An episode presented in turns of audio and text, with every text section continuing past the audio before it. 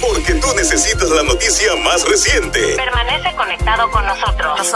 Inspira te informa. De inmediato a las informaciones para esta hora. Hace un año, la familia de Keishla Marlene Rodríguez Ortiz, de 27 años, suplicaba públicamente por su regreso a casa. Hoy todavía guardan porque la justicia prevalezca luego de la trágica muerte en medio de un incidente de violencia de género. No habrá un acto de recordación. La familia lo que ha reclamado es espacio para intentar sanar las heridas que han quedado tras la desgracia que acaparó la atención del país, indicó a primera hora la hermana de Keishla, Berelis Nicole Rodríguez. Según aceptó, sus padres no se encuentran bien a un año de la partida de su hermana. En otras informaciones, el gobernador Pedro Pierluisi dijo que faltaban trámites por completar antes de que pueda tomar una decisión sobre el proyecto del Senado 693 que busca limitar el aborto de las 22 semanas de gestación y afirmó que su decisión estará fundamentada en las recomendaciones de los secretarios de Salud Carlos Mellado y de Justicia Domingo Emanueli, quienes ya han expuesto sus cuestionamientos a la medida. Dijo que tendrá que esperar a que el proyecto se apruebe en ambos cuerpos legislativos y, fundamentado en ello, analizar finalmente la posición de mis agencias. Esto está en medio del trámite legislativo. Lo que he visto es que tanto el Departamento de Justicia como el Departamento de Salud han objetado la medida y han hecho señalamientos. Justicia desde el punto de vista constitucional y legal. Salud desde el punto de vista médico y clínico y yo voy a estar bien pendiente de todo el trámite, expresó el gobernador Pierluisi.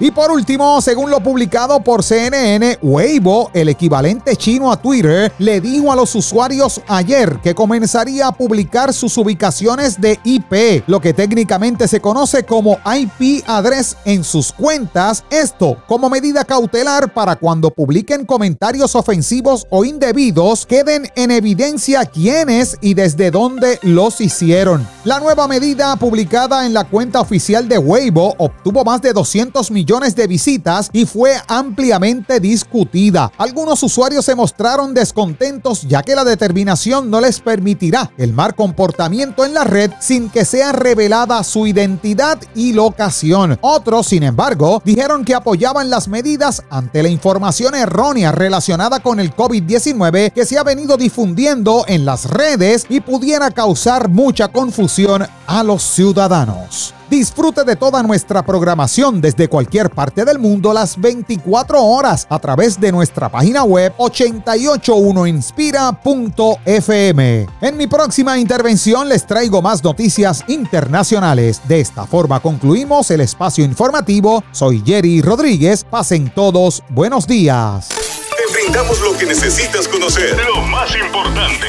Inspira te informa.